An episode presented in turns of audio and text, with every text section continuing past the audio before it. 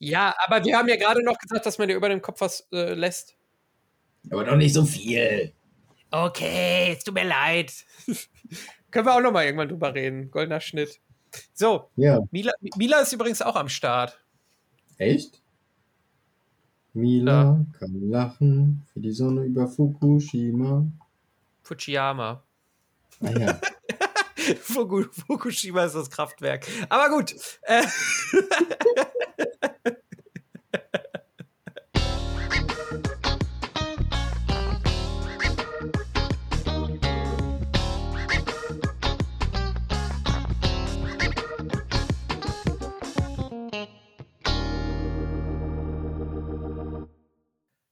hallo, hallo und willkommen zurück zu die letzte Reihe. Irgendwas mit Medien, Folge 5 mittlerweile schon. Und ich begrüße wie immer meinen sehr geschätzten Partner Arne. Hi, Arne. Hi Rob, schön, dass wir es schon wieder geschafft haben und diesmal auch deutlich zeitiger. Ja, stimmt. Diesmal nur eine Dreiviertelstunde später, als wir eigentlich aufnehmen wollten. Das ist, glaube ich, im positiven Sinne Rekord. Also, ähm, alles gut. Irgendwas mit Medien können wir auf jeden Fall. Irgendwas mit Medien können wir und irgendwas mit, ja, Zeit können wir auch, auf jeden Fall. Äh, bist du Heute eigentlich so ein. sind wir wieder auf Zencaster, ne? Heute sind wir Probieren wieder auf wieder Zencaster. Ja, ja, wir haben, wir haben noch nicht unser perfektes ähm, Programm für uns entdeckt, würde ich sagen. Sind immer noch so ein bisschen in der Probierungsphase. Trotzdem haben wir uns auch schon ein bisschen optimiert. Mittlerweile haben wir zumindest beide eine gute Webcam und ein gutes Mikro. Und äh, ja, wir, wir arbeiten an uns. Aber mal allgemein gefragt, bist du eigentlich was mit dir so mit Pünktlichkeit und Zeit und so? Ist das ein, ein Thema für dich? Ist ein Thema, auf jeden Fall. Also ich bin, bin noch nie so der Meister des Zeitmanagement gewesen. Ich bin eher so der äh, Improvisierer im Notfall dann auch. Äh, aber eher, also gar nicht mal, weil ich nicht in Zeiten arbeiten kann, sondern eher, weil ich so jemand bin, der Bock hat auf 50 Sachen parallel und dann irgendwie verhindert, dass er noch fünf Sachen macht. Also ich bin so ein Mensch, wenn ich rausgehe und warte, weil, weiß ich nicht, meine Frau noch irgendwie was fertig machen muss oder irgendwie noch was rausträgt oder was auch immer, und ich warte draußen, dann sehe ich auf einmal so, ja, da können wir noch Unkraut jäten. Und dann fange ich damit an und dann verhedder ich mich dadurch und dann komme ich zu spät, weil ich irgendwie dann da hängen geblieben bin. ja, das passiert also, mir bei unserem Podcast ab und zu. mir, mir wird hier und da auch schon mal schlechtes Zeitmanagement bescheinigt. also zumindest, äh, zumindest würde das ein Großteil meiner Freunde, glaube ich, sagen. Also bei, bei so arbeitstechnischen Sachen geht's wirklich. Da habe ich, glaube ich, eigentlich ganz gutes Zeitmanagement, aber so im privaten äh, eher nicht. Wobei es jetzt auch wirklich schon deutlich besser wurde. Also früher war es immer so, dass ich zumindest diese, ja, fünf bis zehn Minuten immer zu spät gekommen bin, auch gerne mal in die Schule oder so, äh, oder halt zur Verabredung. Das hat sich auf jeden Fall gebessert, aber ich bin da, glaube ich, ähnlich wie du. Also ich probiere auch mal die Zeit optimal zu nutzen, bis zur letzten Minute. Also wenn ich weiß, ich muss um halb los oder so, dann mache ich auch wirklich bis halb irgendwas und gehe dann los. Aber dann kommt ja meistens noch, ah, dann muss ich mich noch fertig machen, dann kommt noch das dazu, irgendwas, was man noch vergessen hat. Und dann ist das die Zeit, die einem da meistens fehlt oder so. Naja, egal. Haben sich ja zumindest zwei richtige für diesen Podcast gefunden, muss man sagen. Genau, sonst wären wir vielleicht auch viel saurer aufeinander, wenn es mal nicht um Punkt 9 startet. Das stimmt. Aber da habe ich noch eine spannende Rückfrage, ob das bei dir auch so ist. Ich bin nämlich im beruflichen Leben, lege ich sehr viel Wert auch gerne darauf, dass man eine Viertelstunde zu früh wirklich im Meetingraum schon ist oder dass man auch, wenn man irgendwo hinfährt, gemeinsam zum Termin, dass man sich früher trifft und so. Und das hat sich, finde ich, jetzt in Zeiten von Corona, also ist schon wieder fast ein eigenes Thema, aber ich will es wenigstens mal hier, hier nachgefragt haben, ob es dir auch so geht, in Zeiten von Corona mega geändert. Dass dadurch, dass so Meetings ja so einfach nur so ein Klick weiter sind, habe ich super häufig, dass Leute nicht pünktlich kommen. das ist mir also tatsächlich auch aufgefallen. Ja. So in letzter Sekunde, so zwei Minuten nach kommen so die Leute rein und es ist irgendwie so Pünktlichkeit noch unwertiger als sowieso. Ja. Ey, das ist das ist lustig, dass du das sagst. Das ist mir tatsächlich auch aufgefallen. Und bei sowas bin ich nämlich immer wirklich sehr pünktlich. Und ähm, hin und wieder ist es auch so, dass ich dann quasi den, äh, den Stream, also sage ich jetzt mal Zoom oder was auch immer, äh, auch aufmache und dann halt manchmal wirklich schon denke, oh Mann, habe ich jetzt irgendwie die Uhrzeit äh, verpeilt oder so, weil keiner kommt und dann kommen aber so die Leute irgendwie nach und nach. Ähm, ja, das ist mir tatsächlich auch aufgefallen. Aber ja, das ist jetzt heute nicht das Thema, sondern ich würde sagen, wir starten einfach mal direkt mit der Hausaufgabe. Du hast mir eine ganz, ganz tolle Hausaufgabe aufgegeben. Wollen wir damit mal anfangen? Sollen wir vorher zwei Worte zum Podcast sagen? Nicht, dass die Leute, die die, die anderen Podcasts noch nicht gehört haben, nicht wissen, worüber der ganze Kram hier ist. Die, die den noch nicht gehört haben, die haben eh schon weggeschaltet, wahrscheinlich. Aber, äh, nee, aber können wir machen, klar. Also zusammengefasst, ja genau, wir zwei treffen uns alle zwei, drei Wochen und zeichnen unseren wundervollen Podcast Irgendwas mit Medien, die letzte Reihe auf. Und wir sprechen über verschiedenste Medien, vom Buch bis zum Film, bis zur Serie, bis zu Social Media, gucken uns gemeinsam aktuelle Themen an, geben uns auch immer eine schöne Hausaufgabe, um was mal ein bisschen tiefgründiger aufzuarbeiten. Und wir haben immer ein Thema vorgegeben. Diese drei Sachen gehen wir in Zusammenfassung im Prinzip einmal durch. Und die Hausaufgabe aus dem letzten Mal kam von mir und wäre das Thema ähm, die Folge Bachelor auf Twitter verfolgen. Und wir haben nachher ein Thema und zwar ist das Thema heute, welche Filme haben uns geprägt? Wahrscheinlich eher aus Jugend- und Kindheitstagen, aber vielleicht ja auch ein paar modernere dabei, werden wir dann gleich sehen. Genau. Bei den Trends sieht es heute ein bisschen mau aus. Ähm, das ist aber auch nicht so schlimm, kann auch mal vorkommen. Genau. Ja. Soweit die Kurzerklärung. Ja, hast du äh, herrlich zusammengefasst. Dann weiß ich jetzt auch noch mal genau, worum es geht. würde sagen, wir starten mit den Hausaufgaben. Ich will das auch ehrlich gesagt ein bisschen hinter mir haben.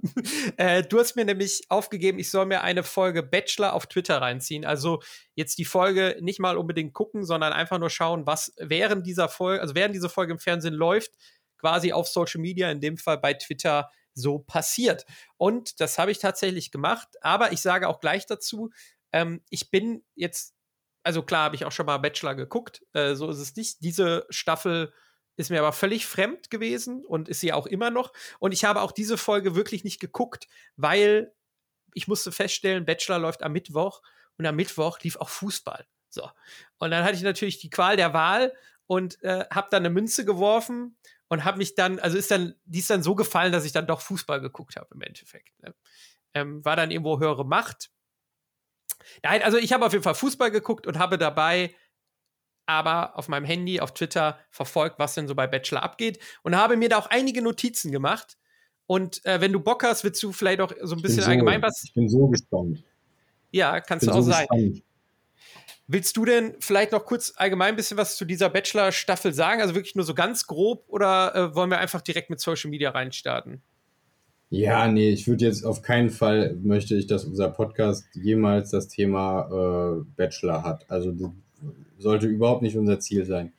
Ich finde, Trash-TV hat, äh, ist ein spannendes Thema, vor allem weil es ja auch echt viele Leute reizt und ähm, hat schon seine Gründe, warum so Serien wie Bachelor und was auch immer es alles gibt, seit so vielen, ja fast Jahrzehnten ähm, da am Start sind. Äh, aber das sollte nicht das Thema für heute sein. Ich fand halt cool, deswegen auch diese Art der Hausaufgabe, äh, diese nutzergenerierten Inhalte, also so User-Generated Content und so Entfremdung von Content, den es gibt, sagen wir mal im Fernsehen oder Co., in den sozialen Medien. Das ist ja gerade bei Twitter so ein Trend für sich und das fand ich halt spannend, wie du das wahrnimmst, ob dir das Spaß macht, was du da entdeckst, wenn du sowas wie den Bachelor da begleiten musst. Ja, ähm, genau, und das habe ich getan und ich starte einfach mal rein. Und es war, es war auf jeden Fall wirklich interessant, das kann ich schon mal vorwegnehmen, weil man so eine Folge, glaube ich, ganz anders wahrnimmt, als wenn man sie jetzt guckt. Und ich auch trotzdem, obwohl ich jetzt halt überhaupt nicht in dieser Thematik drin war, mir dann schon ein bisschen Bild machen konnte äh, über die einzelnen Charaktere. Und ich habe zum Beispiel sehr schnell herausgefunden, dass es jetzt in der, also wir reden jetzt über die Folge vom letzten Mittwoch, sprich dem, äh, was war das? Moment, jetzt muss ich einmal rechnen. Heute ist, dann müsste es der zehnte gewesen sein. Kommt das hin? Ja, es müsste der zehnte gewesen sein, falls das jemand interessiert, zehnte, dritte. Und diese Bachelor-Folge. Und ich habe ziemlich schnell herausgefunden, dass es in dieser Folge auf jeden Fall darum ging, dass äh, die Kandidatinnen auf die Familie vom Bachelor getroffen sind. Und ich glaube auch der Bachelor auf die, äh, auf die Familien der Kandidatin oder so. Also irgendwas war auf jeden Fall mit Familie, das habe ich sehr schnell herausgefunden, weil dann kamen auf jeden Fall so Sachen, ähm, ich habe mir jetzt hier so ein paar Screenshots nämlich gemacht. bam, bam, bam. Wenn es verbotene Liebe wäre, käme am Ende heraus, dass Nikos Schwester adoptiert ist und Mimi ihre Zwillingsschwester ist, von der sie damals getrennt wurde. Also da muss auf jeden Fall die Schwester vom Bachelor einer Kandidatin irgendwie sehr ähnlich gesehen haben. Und es waren auf jeden Fall sehr viele so äh, Postings bei Twitter, die halt auf jeden Fall irgendwie so dieses, dieses Familienverhältnis irgendwie angesprochen haben, wo dann irgendwie so alle, alle nett am Tisch sitzen und dann war so, hat er euch nett behandelt? Fragezeichen. Und dann, ja, er hat uns alle geküsst. So. Also anscheinend hat der Bachelor da wohl auch schon mit mehreren rumgemacht in der Staffel. Entnehme ich jetzt einfach mal der Sache. Ähm, oder dann war da ein, ein Bild zum Beispiel, wo die Eltern beide gerade irgendwie Alkohol getrunken haben am, am Tisch. Und dann stand da drüber, wenn du siehst, welche potenziellen Schwiegertöchter dir dein Sohn da angeschleppt hat und da eigentlich nur noch hochprozentiger hilft. Das waren so Sachen, ähm, die mir auf jeden Fall aufgefallen sind. Ansonsten, ja. Mein Highlight war ja, ist es, ist es Liebe oder Katzenhaarallergie? Als Katzenhaarallergiker habe ich das richtig gefeiert. also was, was ich noch ganz gut fand, also das, das jetzt vielleicht gerade erstmal nur so zum Inhaltlichen gewesen, was ich auf jeden Fall ganz gut fand, äh, da war dann ein, ähm, ein Bild von, äh, oh Gott, wie heißt denn nochmal dieser, dieser junge CDU-Politiker äh, mit der Brille? Weißt du, wen ich meine? Ähm, ja, ich glaube, das Bild habe ich sogar auch gesehen. Meinst du nicht den Amtor? Ja, genau, genau, der. Und da gibt es ein Bild, wo er mit so einem Strauß Rosen irgendwie steht und da hat dann einer drüber geschrieben, wenn du den Bachelor auf Wish bestellt hast. Ja, ansonsten, was ist mir noch aufgefallen? Also, es gibt da auf jeden Fall immer verschiedenste Anspielungen, ist mir aufgefallen, ähm, ob es jetzt dann äh, sage ich auch mal, popkulturelle Anspielungen sind, wo dann der Bachelor irgendwie vor so einem Schloss steht und dann mit so einem äh, von Sims so ein äh, so ein grünes, grünes, so eine grüne Raute drüber hat oder sowas. Ähm, dann waren auch aktuelle Anspielungen jetzt hier mit, mit Megan, ähm, mit der äh, aus dem Königshaus. Ähm, Oder halt also, eben auch nicht aus dem Königshaus. Ja, genau, genau. Aber das ist doch mal ein ganz anderes Thema. Äh, aber auf jeden Fall waren halt dann auch aktuelle Anspielungen oder halt zu anderen Trash-TV-Formaten. Da war auch irgendwie ein Typ, wahrscheinlich war es der Bruder oder so, ähm, der hier diesem Menderes von DSDS wohl ähnlich sieht. Und dann stand da irgendwie drüber, nach 80 Staffeln DSDF nun beim Bachelor. Und dann äh, Menderes hat es geschafft. Weiß ich nicht. Ähm, also dazu muss ich auch sagen. Du, dass der Vater, der Vater vom Bachelor ähm, Bürgermeister in Osnabrück ist? Nee, das wusste ich nicht. Das da, haben wir nirgendwo auf Twitter gehabt, ne? Nee, das konnte ich Twitter nicht entnehmen. Also wie gesagt, ich habe wirklich mein komplettes Wissen jetzt nur von diesem einen Abend äh, von Twitter. Und ja, also es, es war wirklich ganz interessant, habe ich auch so noch nie gemacht, jetzt ein äh, Trash-TV-Format irgendwie so zu folgen. Und wie gesagt, man konnte dann auch schon so ein paar Sachen entnehmen. Zum Beispiel konnte ich auch irgendwie den, den Postings entnehmen. Also ich habe dann halt immer nach dem Hashtag Bachelor geguckt, äh, dass zum Beispiel diese Mimi, glaube ich, sehr beliebt ist und äh, Mimi nicht beliebt ist und diese Hannah, glaube ich, sehr beliebt ist. Und irgendwie so die Mehrheit irgendwie, glaube ich, wollte, dass er äh, sie nimmt, sage ich jetzt mal, oder sich für sie entscheidet. Wobei das die schon lange raus ist. Ach so, okay, das wusste ich zum Beispiel auch nicht. Also da waren halt sowieso auch ein paar Insider, die ich nicht verstanden habe. Ähm, ein paar Anspielungen fand ich lustig, andere haben bei mir halt gar nicht äh, ja, funktioniert. Mein Fazit ist halt tatsächlich, ich glaube, es macht dann wirklich mehr Spaß, wenn man so ein Format halt auch wirklich verfolgt und sich dann halt natürlich was bei Social Media dazu reinzieht. Du hattest ja letztes Mal auch gesagt, dass es wirklich Leute gibt, die es auch nur bei Social Media machen. Ähm, der Reiz hat sich mir jetzt auf jeden Fall nicht ganz erschlossen. Trotzdem, wie gesagt, war es mal interessant. Ja, das wäre jetzt eigentlich so mein Fazit. Wir können ja gerne auch noch mal allgemein ein bisschen zu Trash TV, über Trash TV reden. Aber sag du doch jetzt erstmal noch was zu zu deiner Wahrnehmung? Weil du hast ja wirklich die Staffel verfolgt und hast es jetzt auch nochmal auf Twitter verfolgt. Für dich war es ja bestimmt ein anderes Erlebnis als für mich. Das darfst du doch so nicht verraten. Entschuldigung. Das sagt man doch nicht in der Öffentlichkeit, dass man sowas guckt. also ich habe diese Folge auf Twitter geguckt. Arne, Arne, du, Arne, du schneidest die Folge. Du kannst, du kannst eh rausschneiden, was du willst. Also ich fand es mega gut mit Twitter. Ich finde, da gibt es so ein paar Profis, die so lustig diese, diesen Humor, ähm, also die haben einfach einen guten Humor, die greifen ein aktuelles Thema aus dieser Serie oder aus anderen Serien auf und bringen das in GIFs, in kurze Clips mit einem kurzen, klaren Statement und lustigen Satz. Ich finde, das ist Comedy pur und das ist äh, preisverdächtig. Ähm, und da gab es hier ja auch einiges, was, was echt Spaß gemacht hat. Jetzt muss man dazu sagen, ich habe das Gefühl, die besten Comedy-Nummern auf Twitter und Co. passieren bei so Trash-TV-Sachen am Anfang. In den ersten zwei, drei Folgen sind da immer noch die schlimmsten Menschen, die das Fernsehen zu bieten hat, äh, vorhanden. Und da macht das noch richtig Spaß ähm, zuzuhören und die Witze sind ohne Ende genial. Äh, und das wäre auch so eine Frage, die ich mitgebracht habe. Und zwar gab es auch ein paar Tiefschläge gegenüber die, den Mädels. Also die waren schon teilweise unter der Gürtellinie. Wie stehst du denn zu sowas? Weil ich meine, okay, die begeben sich jetzt in eine öffentliche Serie, ja. Aber darf man dann wirklich beleidigend ja auch teilweise einfach über die und auch über, über ihre Familien herziehen? Nur weil die da mitmachen und dann, dass man sagt, ist Trash TV, also darf ich mich auch darüber lustig machen? Puh, ja, äh, gu gute Frage. Also äh, grundsätzlich würde ich eigentlich sagen, nein, darf man nicht. Ähm, wobei ich jetzt sagen muss, ich habe davon jetzt nichts mitbekommen mit Beleidigung groß. Also ich habe die Sachen, die ich gefunden habe, waren jetzt wirklich eher ja, witzig als jetzt, als jetzt beleidigend auf jeden Fall. Ähm, grundsätzlich würde ich aber sagen, nein, dass das auf jeden Fall nicht nirgendwo hingehört eigentlich. Aber ja, ein Stück weit ist es natürlich schon so, dass wenn du dich zu diesem Schritt entscheidest und sagst, ich werde jetzt Kandidat, Kandidatin in so einer TV-Show und die, da wird es ja auch, sag ich mal, Verträge geben, irgendwie, dass die ähm, dann auch ja, quasi alles, was du da irgendwie im, im, Rahmen dieser Show sagst, irgendwie auch veröffentlichen dürfen oder was auch immer, dann ja, musst du natürlich auch ein Stück weit mit, mit Kritik und Gegenwind umgehen können. Trotzdem äh, wissen wir, glaube ich, auch beide, dass das äh, ja, dass das Internet, sage ich jetzt mal, erbarmungslos sein kann auf jeden Fall und dass sich da auch ähm, auf Leute irgendwie fokussiert wird und es da richtige Shitstorms geben kann und dass auch Leute ja pf, komplett fertig machen kann. Aber dann sind wir jetzt wirklich schon so beim Thema Cybermobbing, was sicherlich auch noch mal ein eigenes Thema wäre und auch ein sehr sensibles Thema. Also ich grundsätzlich bin sowieso kein Typ, der irgendwie was kommentiert oder ja seinen Frust irgendwie äh, in der Kommentarspalte auslässt.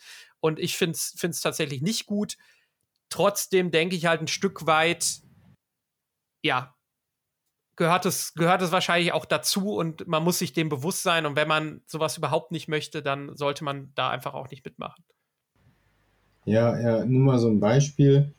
Was findet er bloß an ihr? Finde sie so wahnsinnig unattraktiv und unsympathisch. Das ist jetzt noch nicht beleidigend, aber das ist, glaube ich, für einen Menschen, der das vielleicht auch nicht gewohnt ist, schon hart, oder? Ja, aber halt auch oberflächlich. Also, ne, ich meine, unattraktiv, das ist ja wahrscheinlich auch ähm, relativ. Also andere, ich weiß jetzt überhaupt nicht, um wen es geht oder so, aber ja, das, das werden ja andere Leute wahrscheinlich auch anders finden. Ähm, ja, es, es, ist natürlich so, und das ist ähm, auch völlig normal, dass wahrscheinlich auch bei 100 netten Kommentaren und einem bösen Kommentar man sich dann den einen bösen zu Herzen nimmt und die, die 100 guten dann ausblendet wenn man sich dafür entschließt, zu sagen, ich werde jetzt Influencer, ich werde Trash-TV-Star, ich, äh, ja, stelle mich quasi dem Internet auch ein Stück weit zur Verfügung und mache jeden Tag eine Insta-Story und was auch immer, dann muss man natürlich irgendwie auch sowas ausblenden können, wenn da Kritik kommt. Trotzdem, ja, gibt es natürlich auch da einfach diesen, diesen typischen Schritt zu weit oder was auch immer, wo es äh, dann auch Richtung Morddrohung oder halt richtig harte Beleidigungen oder vielleicht auch Beleidigungen gegen die Familie oder ja, was auch immer, das äh, gehört da, finde ich, auf jeden Fall nicht, nicht hin. Ja, ja, auf jeden Fall. Und ansonsten muss ich sagen, so Trash-TV äh, an und für sich ist natürlich ein eigenes Thema. Da kann man nochmal richtig ausholen. Ähm, da sind wir, glaube ich, beide auch nicht so krass tief drin, dass wir da jetzt wirklich voll Gas geben könnten. Deswegen würde ich sagen, äh, ja, gehen wir mal weiter. Oder hast du noch was zu der Folge?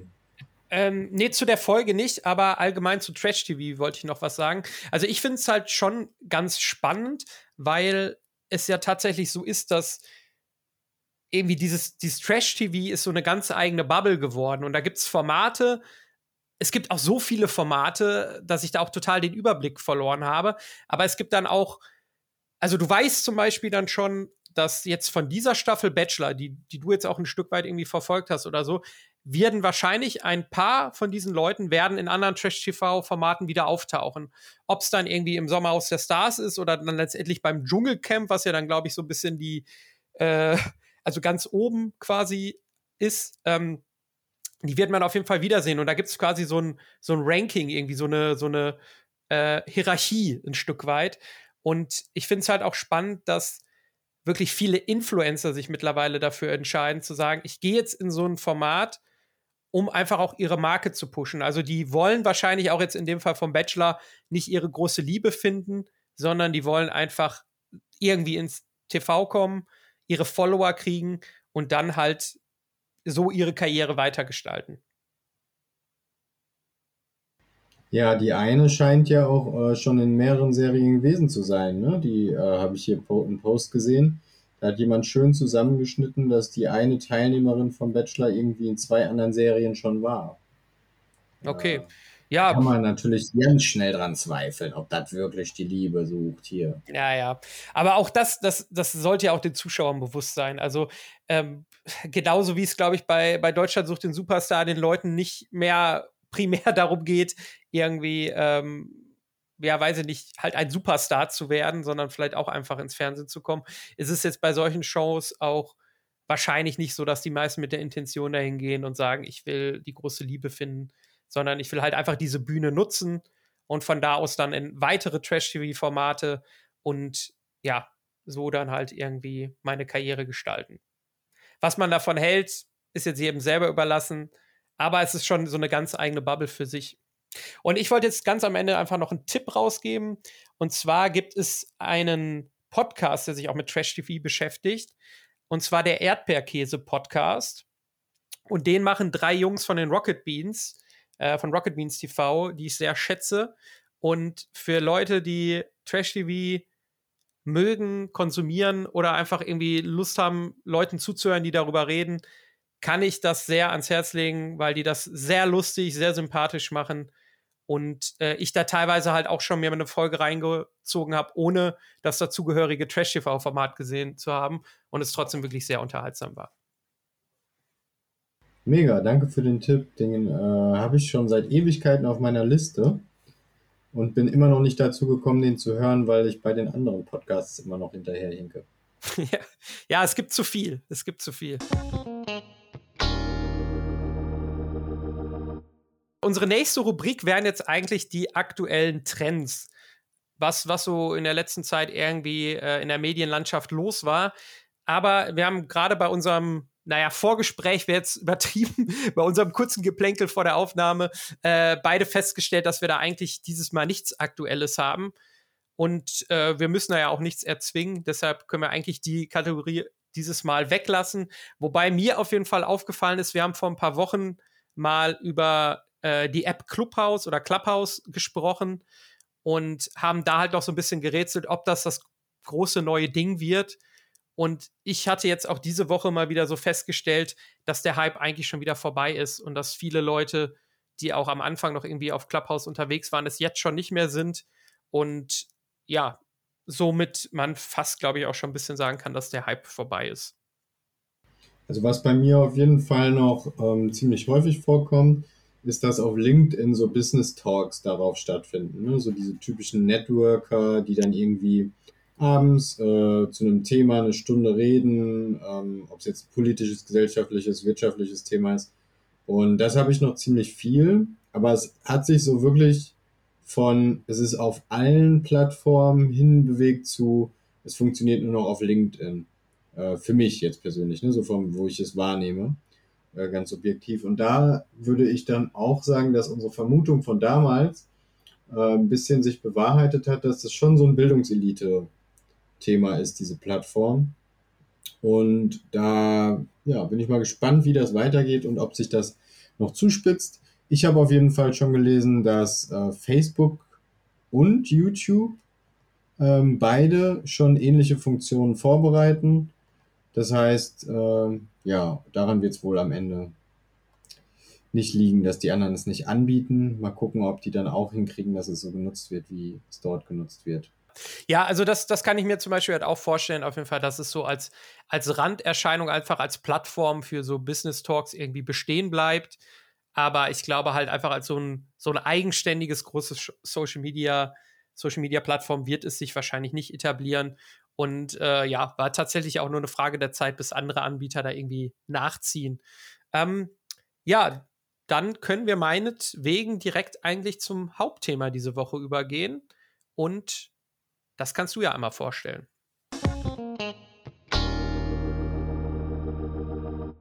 Wir wollen über Filme reden, die uns geprägt haben. Ich würde vorschlagen, dass wir da ein Filme-Ping-Pong machen. Das heißt, du nennst einen Film und erzählst, warum er dich geprägt hat. Wir reden ein bisschen drüber und dann wechseln wir zu mir und hin und her. Ist das nicht eine gute Idee? Fantastisch, Arne. Ja, du hattest, äh, äh, als du mir die Hausaufgabe aufgegeben hast, gesagt, man sollte vielleicht mal so ein, zwei, drei Lieblingsfilme oder nicht Lieblingsfilme, es geht ja wirklich um Filme, die uns geprägt haben. Das muss man natürlich auch noch mal unterscheiden. Mir ist es wirklich ein bisschen schwer gefallen, mich da jetzt wirklich auf drei festzulegen, aber wir können ja einfach mal anfangen und so ein bisschen, ja, wie du schon gesagt hast, uns einfach so ein bisschen die Bälle. An der Stelle, an der Stelle finde ich es schade, dass wir keine Screenshots machen können und in einem Podcast sind. Weil deine Liste ist halt einfach so lang. ja, aber ich, ich habe ich hab schon ein paar im, im Kopf, äh, auf, über die ich auf jeden Fall irgendwie reden möchte. Ähm, was ich halt nicht genau wusste, ist, ob man, ob ich jetzt da irgendwie chronologisch anfangen soll, also wirklich so jetzt bei, bei Filmen aus der Kindheit zuerst und dann quasi bis ins Erwachsenenalter übergehe oder ob wir halt einfach wirklich so random nach und nach anfangen. Ich würde dir einfach mal den ersten Film überlassen und dann schauen wir mal. Okay, dann steige ich hart ein. Äh, ein Film, den ich höchst gut produziert finde und der mich einfach, ähm, also in beiderlei Hinsicht geprägt hat. Sowohl mein Interesse zum Film geweckt hat, also auch zum Filme produzieren, als auch zum Thema Geschichte, historisch, ist Schindlers Liste. Das ist ein Film äh, von 1993 ähm, der ist relativ lang, ich glaube fast, nee, fast vier Stunden, über drei ich. Stunden. Ja. Und der ist von Steven Spielberg und ähm, der ist einfach genial produziert. Liam Neeson ist der Hauptdarsteller. Der spielt Oskar äh, Schindler. Um, genau, der spielt Oskar Schindler und es ist teilweise, also fast historisch, äh, eine historisch echte Geschichte. Natürlich hier und da sind ein paar, paar Anpassungen gemacht worden in den Personen und ähm, es ist natürlich auch immer ein bisschen Interpretation. Ich glaube, die haben auch einiges äh, ähm, entdramatisiert in der Brutalität, ähm, obwohl ich, ich fand es immer noch grausam. Auf jeden Fall für mich ähm, in beiderlei Hinsicht, einmal filmisch als auch ähm, von, von dem Inhalt ein überragender Film, der mich sehr, sehr geprägt hat. Also ich habe auch ähm, äh, Geschichts-LK gehabt, habe dann ja auch Geschichte studiert, habe auch selber äh, Holocaust-Überlebende äh, kennengelernt ähm, in meinem, in meinem, als ich in äh, Krakau war mit meiner Stufenfahrt. Und ähm, mich hat das damals sehr, sehr berührt und Schindlers Liste habe ich in meiner frühen Jugend geguckt und der hat mir den Geist dafür ge geöffnet, dass das Thema so, so, so, so wichtig ist. Weil, auch weil, nicht nur weil er ein, also ich meine, es gibt tausend Filme über die Zeit der Nazis. Ähm, aber der kriegt es hin, dass man das Gefühl hat, wirklich, jeder könnte es sein und man ist vor Ort und es fühlt sich so hautnah an. Und man hat auch das Gefühl, ich meine, Schindler ist am Ende jemand, der in der Zeit der Nazis reich wird, in der Anfangszeit. Das heißt, er ist einer von denen, die, ähm, ja, die, die jeder von uns sein kann eigentlich. Der einzige Unterschied ist, dass es einen Zeitpunkt gibt in seinem Leben, wo er für sich äh, entscheidet, ich will nicht weitergehen, ich will nicht weiter weggucken. Das hat er lange gemacht und damit richtig viel Geld gemacht. Und er ist eigentlich an dem Punkt, wo ganz viele andere gesagt haben, komm, ich nehme jetzt noch mehr Geld mit und ich beute die aus und es ist egal, ob die sterben. Und das hat er nicht gemacht. Das ist ja eigentlich das Einzige, was ihn unterscheidet. Und deswegen finde ich den Film so krass dramatisch in der, in der Darstellungsform. Äh, es gibt dann die Rolle als Gegenpart zu Schindler äh, von Amon Goeth. äh, der Untersturmführer ist und der dieses KZ leitet, in dem im Prinzip die Juden, die bei Schindler arbeiten, äh, ja leben in, in, dieser Zeit. Und ähm, der ist genau der Gegenpart, also diese zwei Rollen ähm, sind so dramatisch gegeneinander gesetzt, dass es so toll erzählt ist, dass man einfach, finde ich, wenn man diesen Film geguckt hat, noch weniger als sonst irgendwas auf der Welt auch nur einen Gedanken daran verschwenden kann, dass das erstens nicht passiert ist, zweitens das nochmal passieren dürfte oder drittens, dass man selber irgendwen diskriminiert, um in diese Richtung zu gehen. Und deswegen finde ich, ist es ein sehr, sehr wertvoller Film, der mich sehr geprägt hat. Du kennst den Film aber auch gut, oder? Ja, ja, auf jeden Fall. Also äh, richtig, richtig gute Wahl auch. Äh, kann ich total verstehen. Ähm, ich glaube auch gerade, wenn man den Film in dem, sag ich mal, richtigen Alter sieht, ist das, glaube ich, ein Film, der einen richtig prägen kann. Weil ich glaube, es gibt äh, bei jedem irgendwann dann so zwischen Jugend und Erwachsenwerden auch diese Phase, wo man irgendwie sich Meinungen bildet, wo man auch irgendwie anfängt, sich politisch zu interessieren oder auch in, in eine Richtung zu tendieren. Und ich glaube, wenn man in dieser Zeit diesen Film guckt, kann einen das auch äh, ja auf eine bestimmte Art und Weise prägen. Ich finde den Film auch super. Äh, ästhetisch kann man noch dazu sagen, dass er ja in Schwarz-Weiß gedreht ist und da aber immer diese, diese Elemente von der Farbe Rot drin sind. Ne? Äh, was, was den Film, finde ich, auch sehr besonders macht. Und ja, ansonsten einfach von der Thematik her super interessant, super gespielt ist aber trotzdem ein Film, was an der Qualität des Films nichts ändert, aber trotzdem ein Film, wo man wirklich selten Lust drauf hat. Also, das ist kein Film, wo man jetzt jede Woche sagt, ach, ich gucke nochmal Schindlers Liste. Das ist ein Film, zum einen wegen der Thematik, zum anderen wegen der Länge, wo man wirklich irgendwie in der Stimmung zu sein muss und wo man sagt, also zum Beispiel, meine Freundin hat den Film noch nicht gesehen und der liegt hier bei uns auch noch auf dem Stapel von Filmen, die wir noch zusammen gucken wollen, weil ich ihr auch gesagt habe, ich finde, den muss sie mal gesehen haben.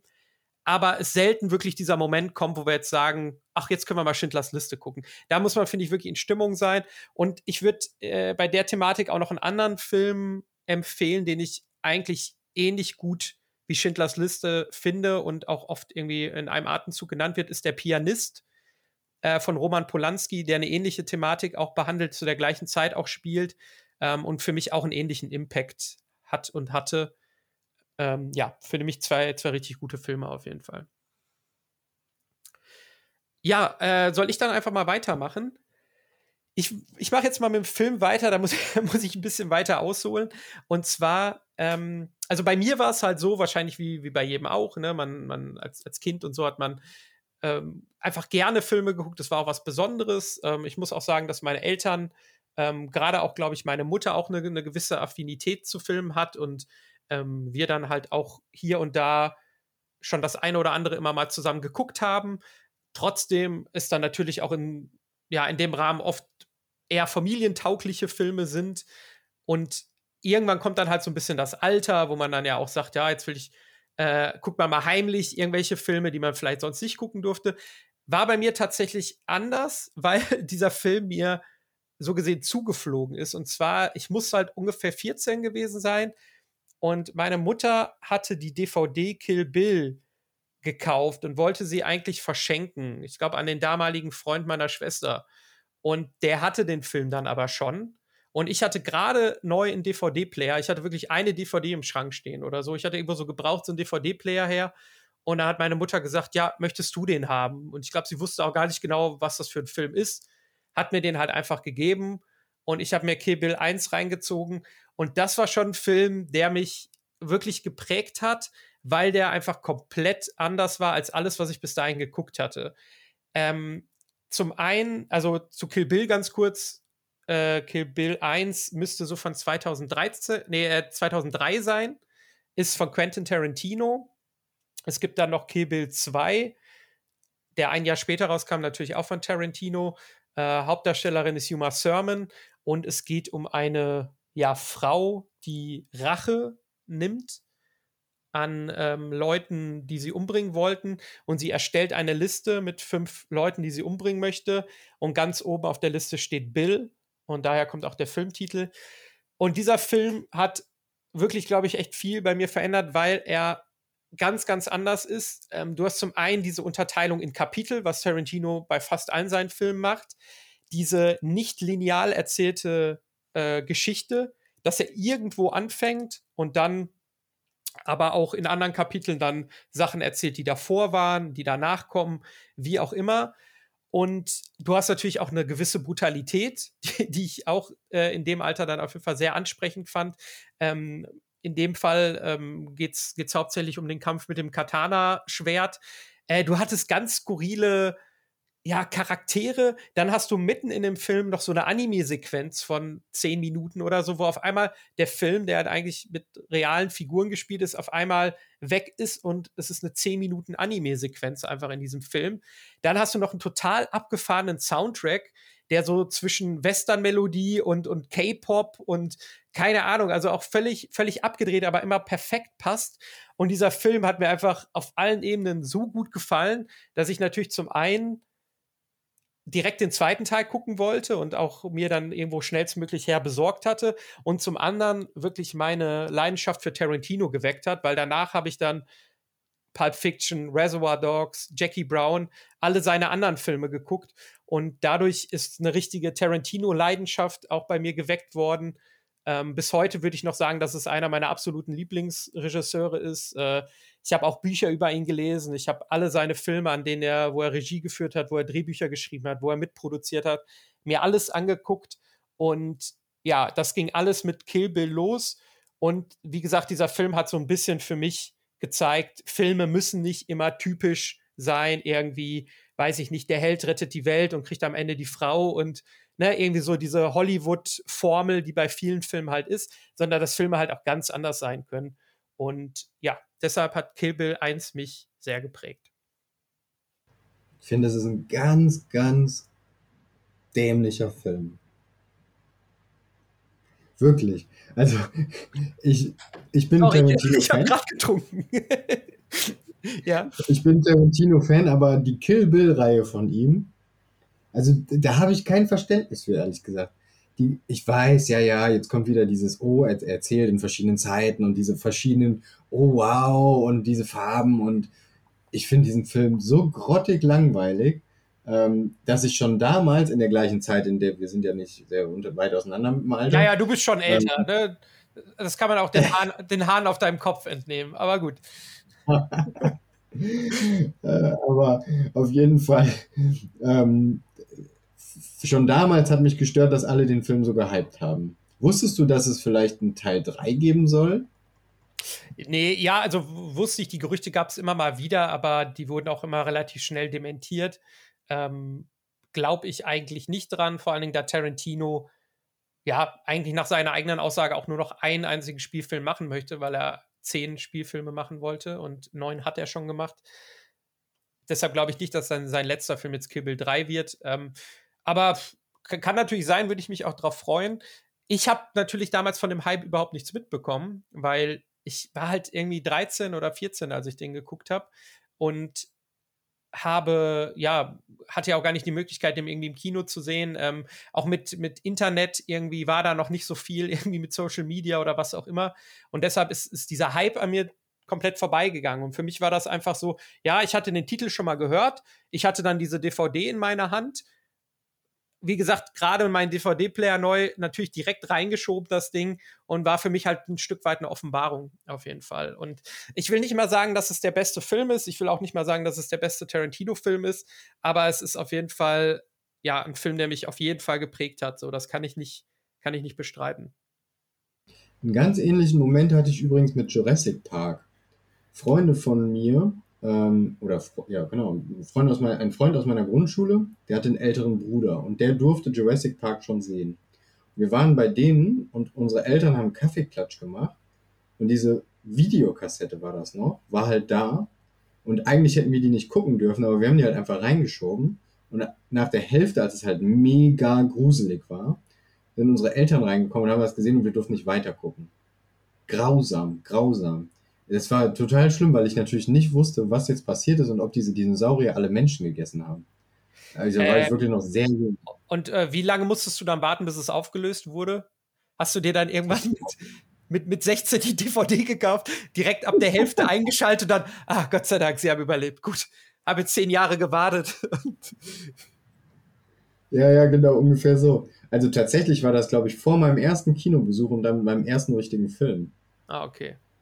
Also das war schon, war schon richtig, richtig früh. Der erste richtige Film war übrigens Aladdin von Disney. Im Kino? Kino. Mhm, äh, ja. Sehr cool. Mein allererster war Der König der Löwen von Disney im Kino. Der Auch ist, glaube ich, äh, 95 rausgekommen. 94 oder 95. Und da war ich mit meiner Mutter im Kino, war mein erster Kinobesuch und ist auch bis heute einer meiner absoluten Lieblings-Disney-Filme. Falls du dich noch an die erste unserer Folgen erinnerst, deshalb war ich auch absolut kein Fan von dem, von dem Remake. Ähm, Aladdin, das, das Original, das Zeichentrick, der Zeichentrickfilm gehört aber auch wirklich zu meinen Lieblings-Disney-Filmen. Der war auch ja. irgendwann Anfang der 90er, ne? 92 oder sowas, glaube ich. Ja, ich hätte noch ein bisschen später gedacht, aber kann gut sein. Ist ja auch, damals hat alles auch länger gedauert, bis es dann in Deutschland war und so. Das stimmt, ähm, ja. Müssten wir vielleicht gleich einmal kurz recherchieren nebenbei. Äh, ich wäre dran mit dem nächsten Film, oder? Mehr als drei ja. hin und her können wir nicht machen, das können wir nicht verantworten. Nee, da kommen nee. wir ja nur noch ins Film. Ich möchte eine Reihe nennen, die mich filmisch überhaupt nicht geprägt hat, die aber, finde ich, für, für eine Lockerheit der 90er steht. Und zwar American Pie. Geil, ja. Also das sind keine Highlight-Filme, aber diese, diese unkomplizierte Probleme, diese jugendlichen Sorgen, äh, die so total banal sind und eigentlich nur um die nächste Party oder die Abschluss und so weiter gehen, ähm, finde ich einfach genial. Und das Schöne an American Pie finde ich, dass sie das mit Humor sehen, aber nicht klamaukig am Anfang, die ersten.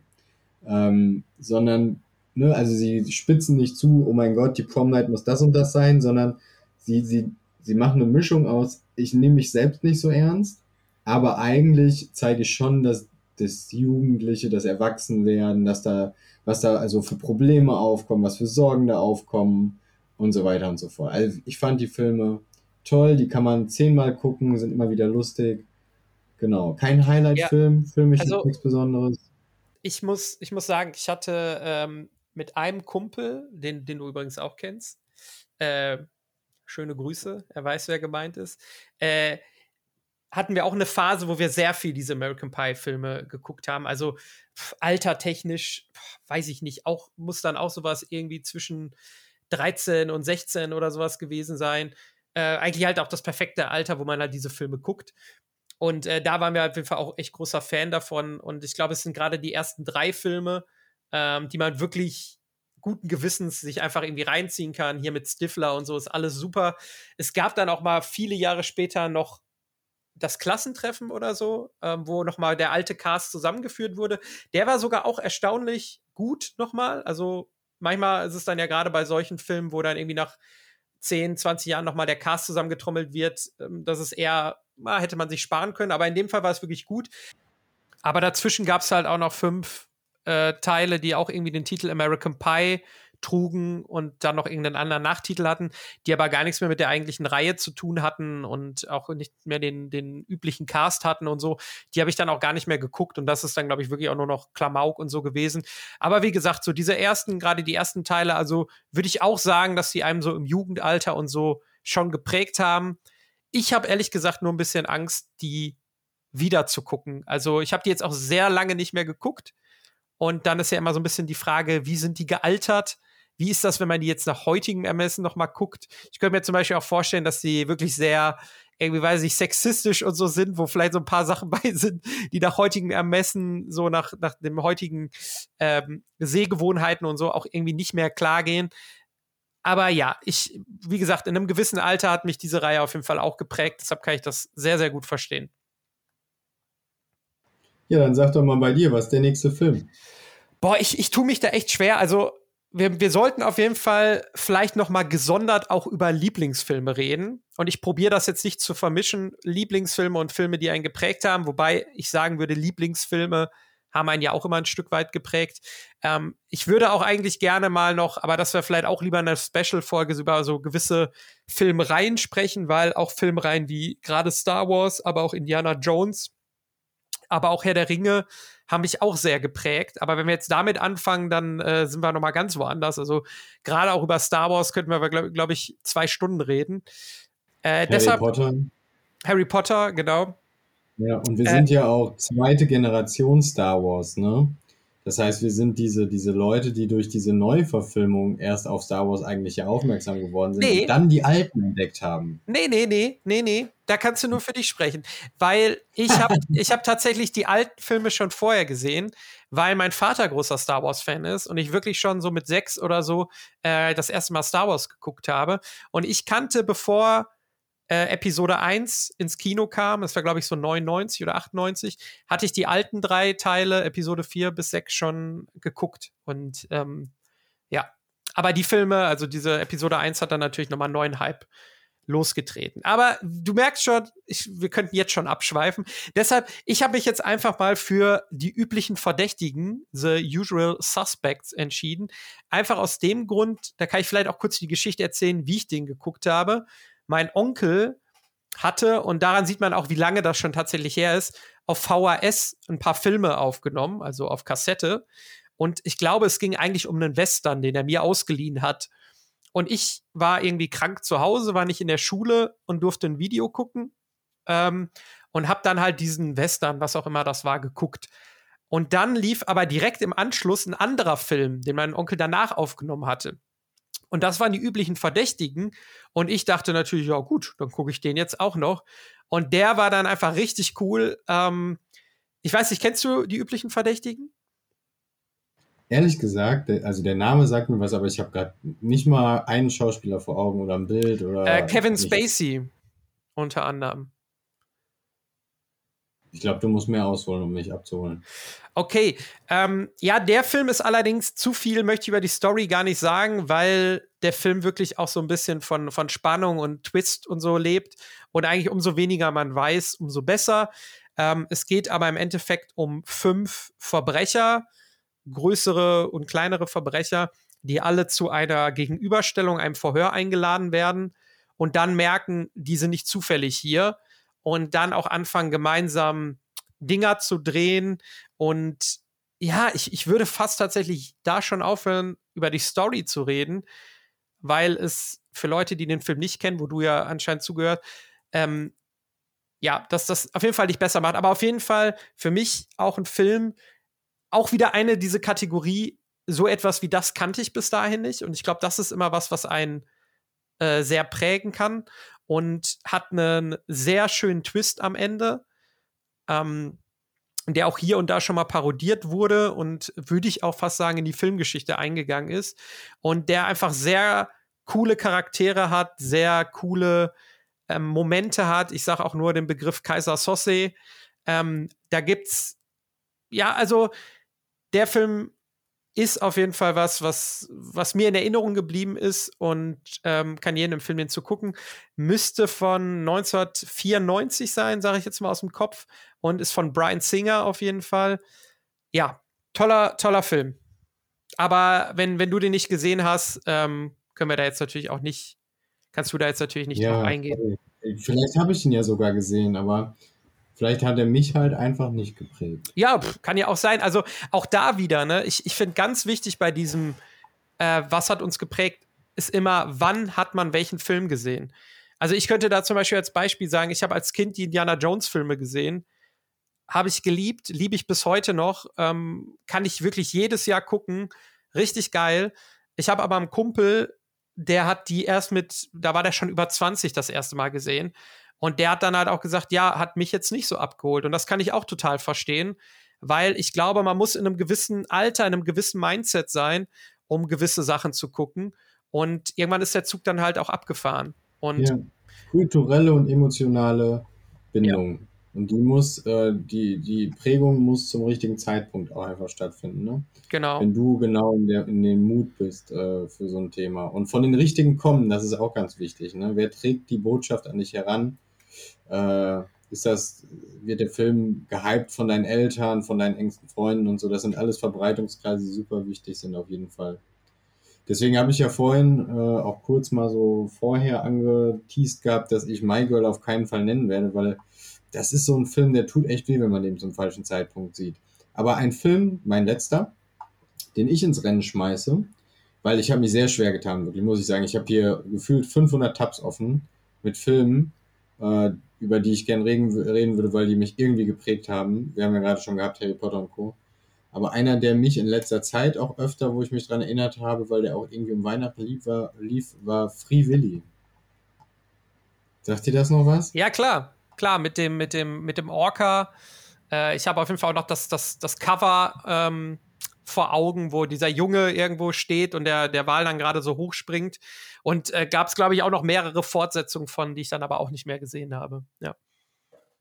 Und der Soundtrack, der Soundtrack ist der Hammer. Wirklich richtig, richtig gut. Also, wenn man den damals gesehen hat und heute hört den Soundtrack, dann ist man direkt wieder drin. Das Gefühl kommt sofort wieder hoch. Ja, das kann ich mir ähm, vorstellen. Zusammenfassend vielleicht ein junger Problemjunge, sag ich mal, der, der, dessen Mutter ist irgendwie weg. Ich weiß nicht, ob die auf Drogen ist oder sowas. Irgendwie sowas war da. Er landet immer wieder in Pflegefamilien und haut da ab und macht nur Mist.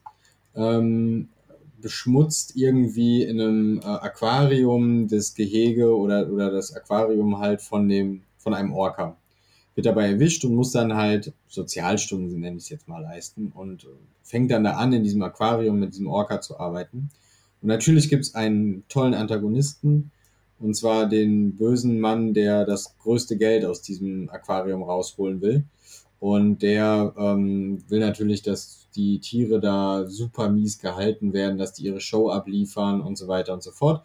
Ähm, dann gibt es einen positiven Charakter, und zwar den Pfleger, nenne ich es jetzt mal, äh, der ähm, äh, ja, Ureinwohnerwurzeln aus Amerika hat, nennt man das heutzutage so. Ähm, auf jeden Fall der, der an die Seele der Tiere glaubt und im Prinzip dem Jungen ganz viel beibringt. Und der Junge wird sozusagen rehabilitiert durch die Nähe zum Tier, also therapiemäßig. Und am Ende befreit er den äh, Willy, weil der die ganze Zeit nach seiner Familie trauert, weil er natürlich in diesem winzigen Becken eingesperrt ist und total unglücklich. Und äh, diese Reise die, zu diesem Befreien, super emotional, schön gemacht und prägt mich oder hat mich damals geprägt, ähm, darüber nachzudenken, wie ich zu dem Thema stehe, wie ich dazu stehe, dass wir Tiere einsperren, äh, um sie anzugucken. Ähm, eine klare Differenzierung zwischen Zoo, der Artenerhaltung macht und Zoo, der Shows macht zum Beispiel, ne? dass da ein Unterschied besteht, wie wir äh, mit dem Thema umgehen. Und äh, mich hat das sehr geprägt, äh, auf jeden Fall bis heute. Ähm, ja, und auch besonders ein, beeindruckend, bin ja auch leidenschaftlicher Taucher. Äh, Lebewesen unter Wasser, was das für eine andere Welt ist einfach, in die man da eintauchen kann und Gast sein kann. Super spannend. Ja, ja, also ich habe Free Willy auf jeden Fall auch als Kind geguckt. Ich kann jetzt leider, sage ich jetzt mal, filmisch und so gar nicht viel zu dem, zu dem Film sagen irgendwie. Ähm, habe auch einzelne Szenen jetzt gar nicht mehr so im Kopf. Ähm, ich weiß halt auch nur noch so die Story, so die, die, die Rahmenhandlung. Und ähm, ja, das ist auf jeden Fall was, was, ähm, glaube ich, Kinder auch auf jeden Fall prägt. Ähm, Filme, die irgendwie dazu anregen, über irgendein Thema nachzudenken, sind sowieso sehr gut. Also ich glaube, da sind wir uns auch einig, wenn man irgendwie nach dem, nach dem Kino noch im, im Sessel sitzt und über einen Film nachdenkt und vielleicht auch Redebedarf hat, waren das immer Filme, die einen mehr beeindruckt haben, als irgendwie Filme, wo man direkt nach Schluss wieder zur Tagesordnung übergehen kann. Und ja, auch so die, die Handlung, die du jetzt erzählt hast, klingt natürlich so ein bisschen nach nach Hollywood-Formel, so wie man es ja schon oft gesehen hat. Irgendwie, du hast dann diesen Antagonisten und natürlich ähm, dann irgendwie sind deine, deine Sympathien natürlich bei dem kleinen Jungen und ähm, natürlich schafft der Wahl es am Der Ende Junge auch. muss natürlich, genau, genau, und der, der Junge muss natürlich über sich hinauswachsen. Ja, ja, klar, klar. Also da. Durch, durch eine Lehre eines Meisters. Klar. Ja, also ich, äh, ich könnte mir auf jeden Fall, ohne den Film jetzt noch mal zu sehen, äh, kann ich mir die Handlung auf jeden Fall schon ganz gut zusammenreimen, glaube ich. Aber ja, als Kind auf jeden Fall ein toller Film und ähm, ja, das, äh, das kann ich gut nachvollziehen. Ja, ich tue mich jetzt gerade schwer. Also ich möchte, bevor ich jetzt meine Entscheidung treffe, welchen Film ich als, als letztes nehme, noch kurz dir das Versprechen abknüpfen, dass wir vielleicht noch mal separat über, über Lieblingsfilme sprechen, weil ich gerade auch merke, ich habe noch Bock, über so viele Filme hier zu reden. Ähm, kann, kannst du mir das irgendwie äh, schriftlich einmal kurz geben, dass wir das nochmal machen? Ich weiß nicht, wie ich dir das schriftlich geben soll. Ich kann es dir mündlich geben. Okay, gib es mir mündlich. ja, wir, wir, reden auch nochmal über Lieblingsfilme. Okay, super. Weil ich muss hier. auf jeden Fall, also ich habe ich hab hier noch eine Liste stehen und ich muss zum Beispiel, ähm, sowas, sowas wie Fight Club hat mich auch auf eine Weise ähm, geprägt, auch, auch gerade filmisch so. Also es ist, ist ja sowieso so, dass beim, bei mir war es ab irgendeinem Zeitpunkt so, wo ich jetzt bei einem Film mehr noch erwartet habe, als jetzt einfach nur vielleicht eine coole Story oder so. Es fängt dann irgendwann an, dass du halt eine, ähm, ja, so auf Spielereien achtest oder so. Zum Beispiel bei Fight Club wird dann ja die vierte Wand durchbrochen oder sowas. Das hatte ich in dem Film auch das erste Mal gesehen. Super spannend oder so, ne? Oder halt wie die Anime-Szene dann in Kill Bill. Und, ja, aber äh, das musst du vielleicht erklären, die vierte Wand. Wenn du es so antiest, musst du es okay. kurz erklären. Vierte Wand heißt in dem Fall, dass quasi der, ähm, äh, ja, sage ich jetzt mal, in dem Fall der Protagonist aus dem Film zum Zuschauer spricht. Das machen, machen manche Filme auch als Stilmittel. Also quasi, dass die Figur in dem Film weiß, dass sie eine Filmfigur ist und zum, äh, zum Publikum redet, quasi in die Kamera spricht. Ähm, das das machen, machen ja, Regisseure hier und da mal. Und äh, das habe ich, glaube ich, in Fight Club das erste Mal gesehen und war auch wieder sehr cool. Also in Fight Club sind auch sowieso sehr viele Spielereien drin, die ich auch erst so nach und nach Aber verstanden habe. Du bist hab. jetzt schon dabei, nee, so deine okay. Lieblingsfilme reinzubringen, nur weil du dich nicht entscheiden willst, oder? Ich, ich merke Also ich will nur noch abschließend sagen, ähm, Regisseure wie, wie Tarantino, David Fincher, Guy Ritchie, Christopher Nolan, Martin Scorsese, ähm, das sind auf jeden Fall alles Regisseure, die Filme gemacht haben, die mich auf jeden Fall irgendwie begeistert und geprägt haben. Ich müsste eigentlich auch noch über so einen Film wie Old Boy reden, äh, südkoreanischer Film. Aber wenn wir jetzt wirklich über Filme reden, die einen geprägt haben, und da denke ich ein bisschen mehr noch ans jüngere Alter. Ich nehme Matrix. Matrix. Ähm, von 1999 von den Wasowski-Geschwistern. Es waren tatsächlich mal die Wasowski-Brüder. Dann waren es die Waskowski-Geschwister, weil einer sich zu einer Frau hat umoperieren lassen. Mittlerweile sind sie Waskowski-Schwestern, weil beide Frauen sind. Ähm, und ja, äh, das Matrix, ist ein krasser Fun-Fact. Das ist ein krasser Fun-Fact, ne? Ja, auf jeden Fall äh, Matrix von 1999 mit Keanu Reeves und ähm, ich habe den damals geguckt da lief er im Fernsehen, das muss die Free-TV-Premiere gewesen sein, also muss auch so 99, 2000 gewesen sein. Und ich habe bei einem Kumpel übernachtet. Ich war halt gerade so zehn ungefähr. Und dann lief der halt nachts irgendwie im Fernsehen.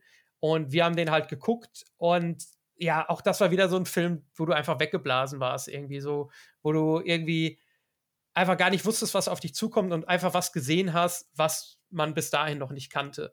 Und ich glaube, bei Matrix ja, es, es geht um den, um den Hacker Neo, ähm, der von Morpheus ähm, quasi in die Matrix gezogen wird. Dazu die Erklärung, äh, nee, aus der Matrix rausgezogen wird. So, natürlich. Also die Matrix ist eine äh, Simulation einer Welt, in der quasi wir alle leben. Und die, die reale Welt ähm, sieht halt ganz anders aus. Und wir leben halt quasi in der Matrix, weil die Maschinen haben äh, quasi die Menschheit übernommen und äh, benutzen die Menschen quasi nur als Batterien.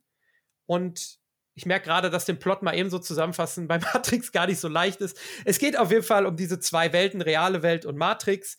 Und äh, es geht auch viel um Kämpfen und es geht viel um, um Sci-Fi-Kram und um auch teilweise philosophische Fragen wirklich.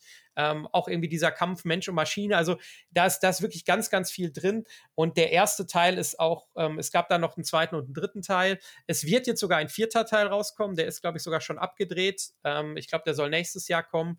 Ähm, bin ich auch mal gespannt, was da kommt. Aber gerade der erste ist wirklich meiner Meinung nach auch ein Meisterwerk. Ich habe den auch vorletztes Jahr in, in, äh, in einem Kino nochmal in einer 4K restaurierten Version gucken können.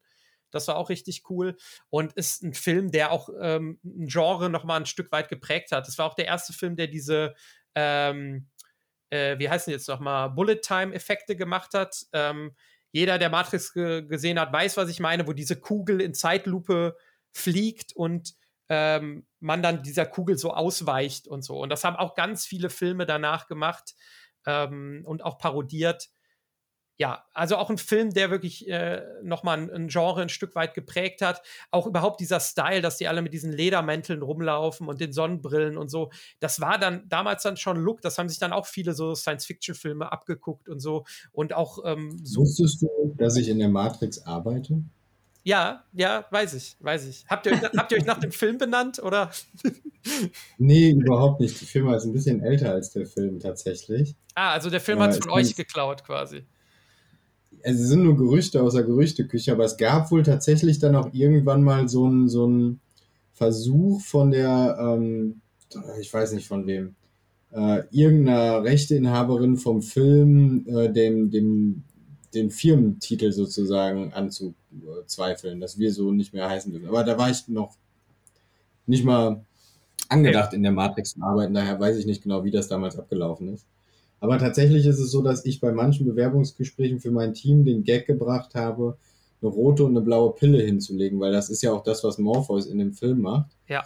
Äh, dass man sozusagen die richtige Pille nehmen muss, um sich zu entscheiden, aus der Matrix zu entfliehen. Aber das wäre jetzt auf jeden Fall mein dritter Film gewesen. Ähm, ist mir jetzt tatsächlich nicht leicht gefallen. Aber ja, ich glaube, es, es, gibt schon, es gibt schon noch mehr Filme, die eingeprägt haben. Auch wahrscheinlich gerade noch, wenn man noch weiter zurückgeht in, in der Kindheit und so weiter. Ähm, aber ich glaube, da haben wir doch eine ganz schöne Auswahl getroffen. Ja, finde ich auch. Ich finde auch, ähm, dass deine, bis auf der zweite, da würde ich auch durchaus sagen, prägend, auch wenn negativ prägend der erste. Aber es spielt ja keine Rolle. Nee, gut, aber dann äh, beschließen wir doch das Hauptthema. Ich glaube, äh, da kann man jetzt ja auch zu keinem Fazit oder so kommen. Das ist ja individuell, welche Filme eingeprägt haben. Ich ähm, ja, fand es auf jeden Fall mal spannend, das von deiner Seite zu hören.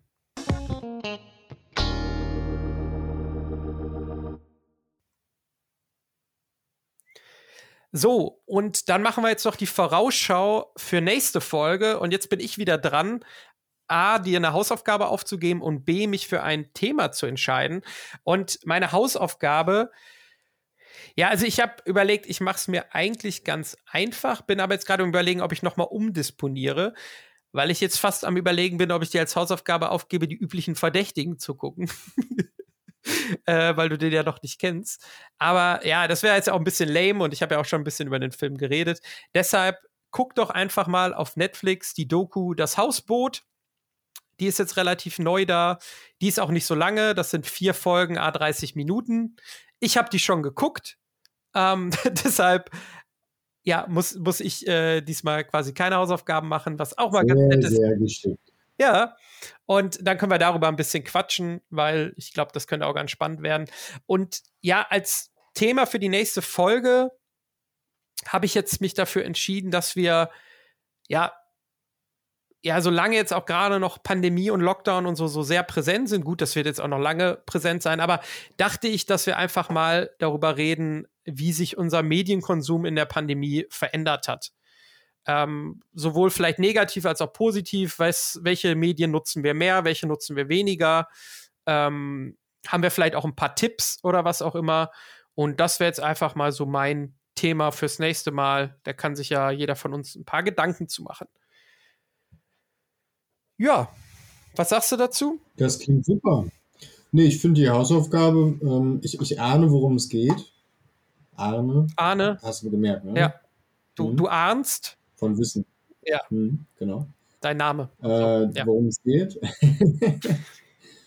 ähm, finde ich cool, freue ich mich drauf. Nächstes Mal dann mehr dazu. Dann werde ich auch ein bisschen roundabout Infos aufarbeiten zu dem Thema, weil finde ich selber sehr spannend, habe ich auch verfolgt. Mhm. Und ähm, das Thema, ja, das ist ein großes Thema, da werden wir wahrscheinlich uns wieder total verquatschen. Ähm, Gerade so Medienkonsum. Aber genau boah, das lieben unsere zahlreichen Fans doch so. Definitiv. Ich sehe übrigens. In diesem Sinne haben wir mal wieder überzogen. Ich äh, sehe übrigens gerade, dass du äh, den Pulli von unserer Uni trägst. Ist mir noch gar nicht aufgefallen. Ja, klar. Du trägst einen, Mega cool, oder? Den Pulli von der HAU. Ich hatte so einen nie, tatsächlich. Was? Nee.